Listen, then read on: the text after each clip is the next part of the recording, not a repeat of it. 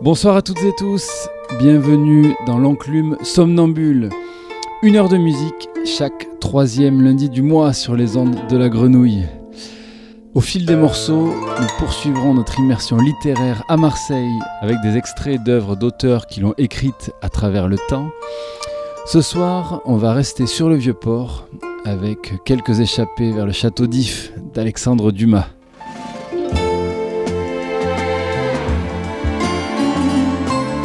Très très belle écoute. À tout à l'heure.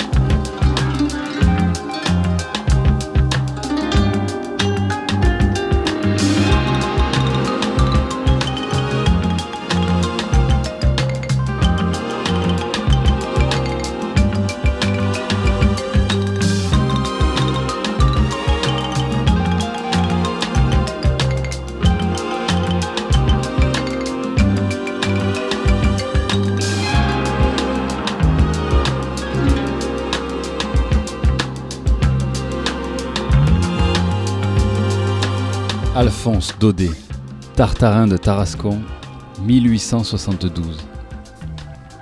C'était à perte de vue un fouillis de mâts, de vergues, se croisant dans tous les sens. Pavillons de tous les pays, russes, grecs, suédois, tunisiens, américains. Les navires au ras du quai, les beauprés arrivant sur la berge comme des rangées de baïonnettes. Au-dessous les naïades, les déesses, les saintes vierges et autres sculptures de bois peint qui donnent le nom du vaisseau. Tout cela mangé par l'eau de la mer, dévoré, ruisselant, moisi. De temps en temps, entre les navires, un morceau de mer, comme une grande moire tachée d'huile. Dans l'enchevêtrement des vergues, des nuées de mouettes faisant de jolies taches sur le ciel bleu, des mousses qui s'appelaient dans toutes les langues. Sur le quai, au milieu des ruisseaux qui venaient des savonneries, verts, épais, noirâtres, chargés d'huile et de soude, tout un peuple de douaniers, de portefaix avec leurs bogueilles attelés de petits chevaux corses. Des baraques enfumées où des matelots faisaient leur cuisine, des marchands de pipes, des marchands de singes, de perroquets, de cordes, de toiles à voile, de bric-à-brac fantastiques où s'étalaient pêle-mêle des vieilles coulevrines, des grosses lanternes dorées, de vieux palans, de vieilles ancres édentées, Vieux cordages, vieilles poulies, vieux porte-voix, lunettes marines du temps de Jean Bart et de Duguay-Trouin. Des vendeuses de moules et de clovis accroupies et piaillant à côté de leurs coquillages. Des matelots passant avec des pots de goudron, des marmites fumantes, des grands paniers pleins de poulpes qu'ils allaient laver dans l'eau blanchâtre des fontaines. Partout, un encombrement prodigieux de marchandises de toute espèce. Soieries, minerais, trains de bois, saumon de plomb, draps, sucre, caroubes, colza, réglisse, canne à sucre, l'Orient et l'Occident pêle-mêle. Des grands tas de fromage de Hollande que les Génoises teignaient en rouge avec leurs mains. Là-bas, le quai au blé. Les portefaix déchargeant leurs sacs sur la berge du haut des grands échafaudages. Le blé, torrent d'or, qui roulait au milieu d'une fumée blonde. Des hommes en fait rouge, le criblant à mesure dans de grands tamis de peau d'âne et le chargeant sur des charrettes qui s'éloignaient suivies d'un régiment de femmes et d'enfants avec des balayettes et des paniers à glanes. Plus loin, le bassin de carénage, les grands vaisseaux couchés sur le flanc et qu'on flambait avec des broussailles pour les débarrasser des herbes de la mer, les vergues trempant dans l'eau, l'odeur de la résine, le bruit assourdissant des charpentiers doublant la coque des navires avec des grandes plaques de cuivre. Partout entre les mâts, une éclaircie. Alors Tartarin voyait l'entrée du port, le grand va-et-vient des navires, une frégate anglaise partant pour Malte, pimpante et bien lavée, avec des officiers en gants jaunes, ou bien un grand brick marseillais démarrant au milieu des cris des jurons, et à l'arrière un gros capitaine en redingote et chapeau de soie, commandant la manœuvre en provençal. Des navires qui s'en allaient en courant, toutes voiles dehors. D'autres là-bas, bien loin, qui arrivaient lentement, dans le soleil, comme en l'air. Et puis tout le temps un tapage effroyable, roulement de charrettes, des matelots, jurons, chants, sifflets de bateaux à vapeur, les tambours et les clairons du fort Saint-Jean, du fort Saint-Nicolas, les cloches de la Major, des Acoules, de Saint-Victor. Par là, dessus le Mistral qui prenait tous ces bruits, toutes ces clameurs, les roulait, les secouait, les confondait avec sa propre voix et en faisait une musique folle, sauvage, héroïque comme la grande fanfare du voyage. Fanfare qui donnait envie de partir, d'aller loin, d'avoir des ailes.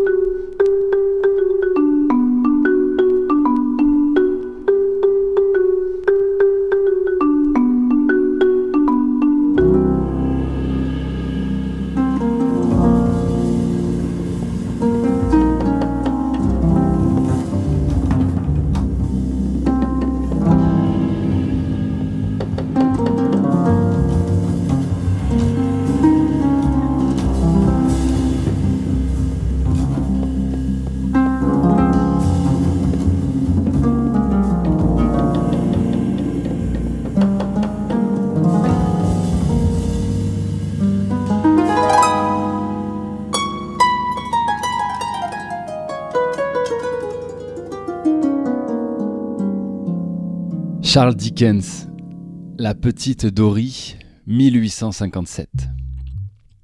C'était il y a 30 ans. Marseille se consumait au soleil, un jour comme les autres.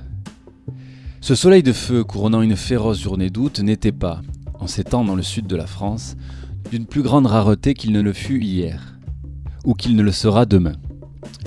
Toute chose, dans Marseille et autour de Marseille, fixait le ciel ardent qui fixait à son tour toute autre chose. Au point qu'on pouvait croire que cette façon de faire était ici une loi. Les étrangers étaient fixés par les maisons, fixés par les murs blancs, fixés par l'appareil des chemins vers les banlieues que fixaient des collines dont la verdure était partie en fumée. Les seuls éléments à ne pas être assignés à cette immobilité générale étaient les vignes, languissant sous la charge de leurs grappes. Elles clignaient de temps en temps de l'œil quand l'air chaud soulevait doucement leurs feuilles défaillantes. Il n'y avait pas le moindre vent. Rien ne ridait les eaux stagnantes du port ou de la mer, splendides au loin.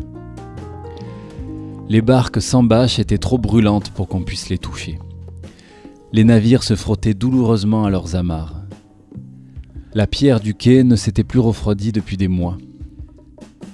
Des Hindous, des Russes, des Chinois, des Espagnols, des Anglais, des Français, des Génois, des Napolitains, des Vénitiens, des Grecs, des Turcs, tous les descendants des bâtisseurs de Babel, venus faire ici leur commerce, semblaient eux aussi des ombres, cherchant refuge dans n'importe quel lieu où ils pouvaient échapper au bleu intense de la mer et au ciel cramoisi, incendié par les flammes et le feu et l'or du soleil.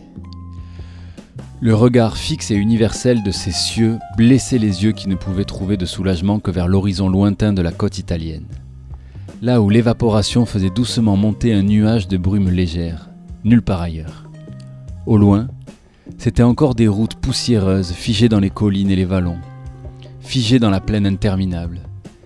C'étaient les vignes empoussiérées surplombant les bastides, les trottoirs des avenues monotones, plantés d'arbres desséchés et sans ombre, accablés par la fixité de la terre et du ciel. Les chevaux de fiacre, leurs clochettes tout ensommeillées rejoignaient, en longue file, l'ombre des remises. Ainsi faisaient leurs clochers les rares qui étaient encore éveillés du moins. Ainsi faisaient les paysans épuisés. Toute vie, animale ou végétale, défaillait sous la fureur de la lumière. Mis à part les lézards qui se glissaient furtivement entre les pierres des murs et les cigales, lançant leurs cris secs et brûlants, comme autant de crécelles. Pour éloigner l'éblouissement, tous les stores, les volets, les rideaux, les bâches étaient tirés. Mais la lumière, telle une flèche blanche, profitait de la moindre fente, du moindre trou de serrure pour entrer. Seules les églises, toujours glacées, résistaient.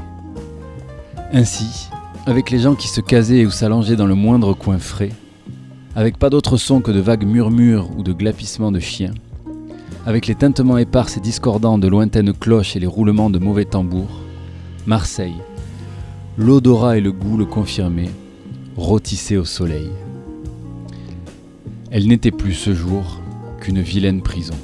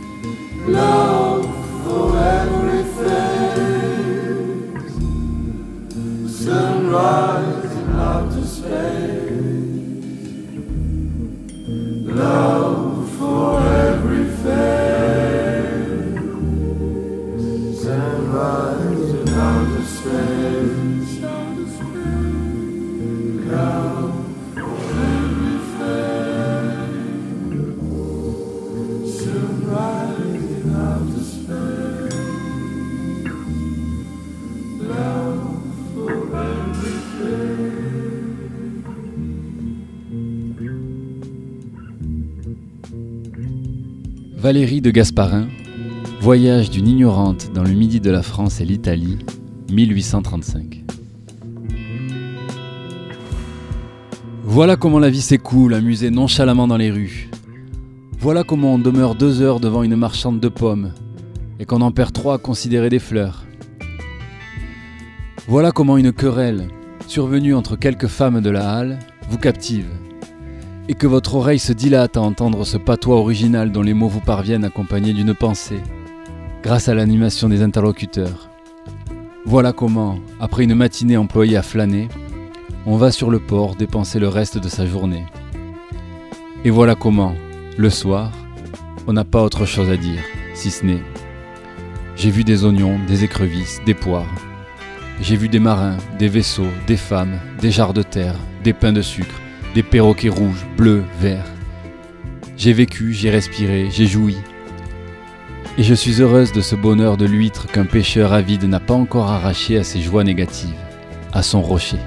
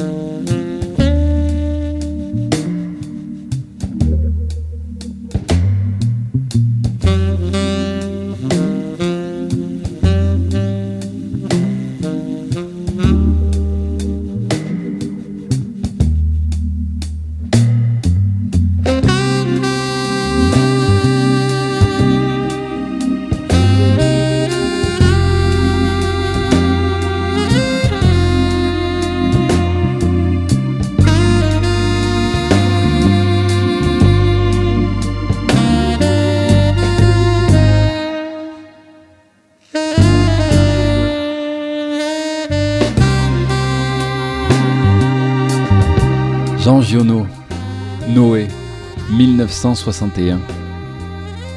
Le grand mur du fort qui me fait face se termine vers la gauche par une belle arête de proue. C'est exactement dans cette proue que j'avais ma cellule en 1939. J'ai passé dans cette prison quelques-unes des plus belles heures de ma vie. Je ne mens pas. Notamment un matin de novembre vers 6 heures. J'étais sorti la veille au soir d'une réclusion complète de 20 jours sans lumière. Nourri une fois tous les 4 jours. Ce qui est d'ailleurs une erreur. Je me souviens d'avoir dit au gardien quand je suis sorti que pour que la réclusion soit intenable, il faudrait nourrir le reclus de faisans et de langoustes. Alors oui, il s'énerverait contre les murs. Mais avec ma demi-boule de pain et ma cruche d'eau tous les quatre jours, que voulait-il que je fasse, sinon rêver? Et rêver, ils étaient bien petits garçons pour réclure mes rêves. Quoi qu'il en soit, on m'avait sorti de là et mis au régime des droits communs. C'était parfait. J'avais cependant remarqué quelque chose. Je souffrais d'être privé de lecture. Je me disais, ce ne sont ni les histoires ni les récits qui te manquent. Depuis 20 jours, tu t'es raconté plus d'histoires qu'il y en a dans les mille nuits arabes il était malgré tout incontestable que le manque de lecture me faisait souffrir.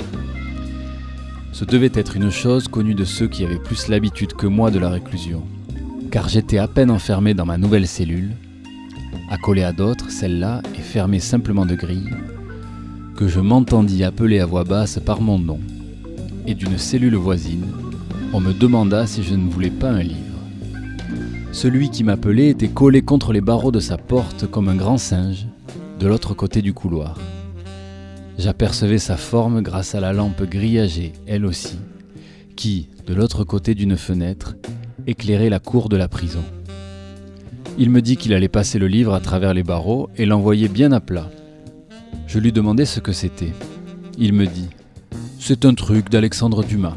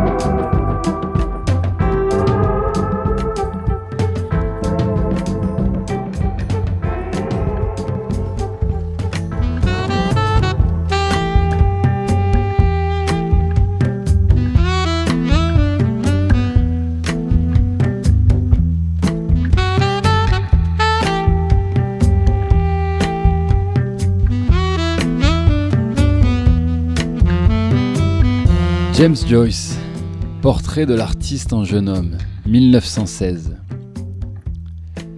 Ces soirées lui appartenaient et il se plongeait dans une traduction dépenaillée du conte de Monte Cristo.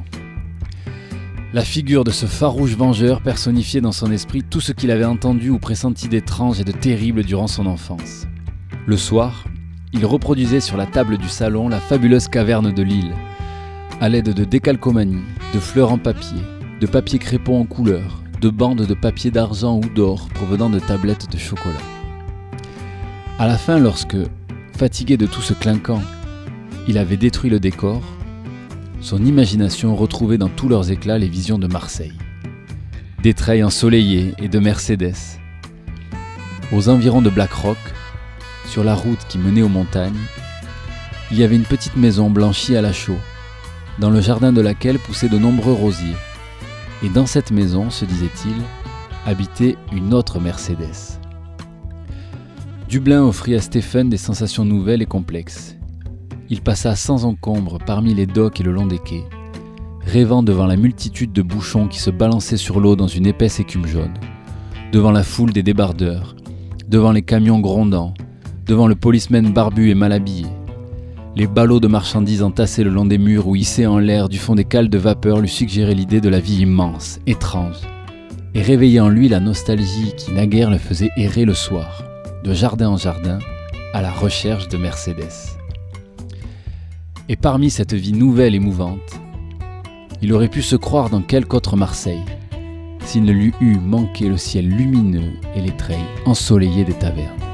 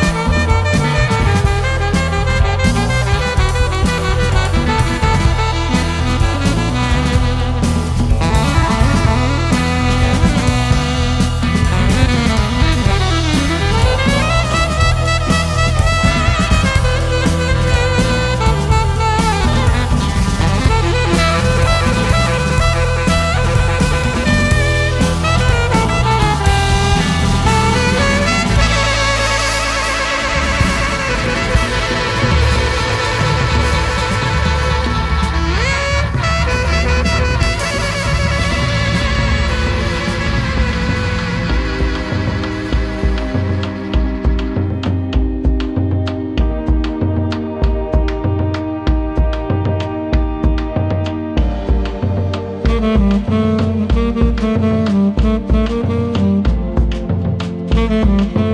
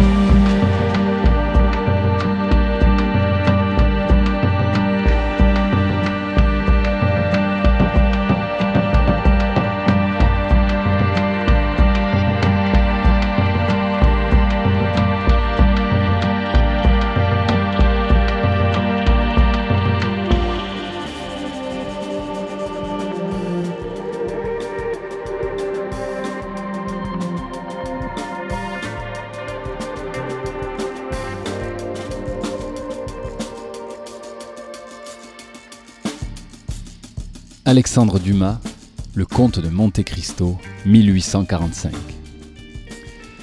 Le temps était magnifique. Le voyage fut une fête. À l'horizon, le soleil descendait, rouge et flamboyant, dans les flots qui s'embrasaient à son approche. La mer, unie comme un miroir, se ridait parfois sous les bonds des poissons qui, poursuivis par quelque ennemi caché, s'élançaient hors de l'eau pour demander leur salut à un autre élément. Enfin, à l'horizon l'on voyait passer, blanches et gracieuses comme des mouettes voyageuses, les barques de pêcheurs qui se rendaient aux Martigues ou les bâtiments marchands chargés pour la Corse ou pour l'Espagne. Malgré ce beau ciel, malgré ces barques aux gracieux contours, malgré cette lumière dorée qui inondait le paysage, le comte, enveloppé dans son manteau, se rappelait un à un tous les détails du terrible voyage. Cette lumière unique et isolée brûlant au catalan, cette vue du château d'If qui lui apprit où on le menait, cette lutte avec les gendarmes lorsqu'il voulut se précipiter dans la mer, son désespoir quand il se sentit vaincu, et cette sensation froide du bout du canon de la carabine appuyé sur sa tempe comme un anneau de glace. Et peu à peu, comme ces sources desséchées par l'été qui, lorsque s'amassent les nuages d'automne, s'humectent peu à peu et commencent à sourdre goutte à goutte, le comte de Monte Cristo sentit, goutte à goutte sourdre dans sa poitrine, ce vieux fiel extravasé qui avait autrefois inondé le cœur d'Edmond Dantès.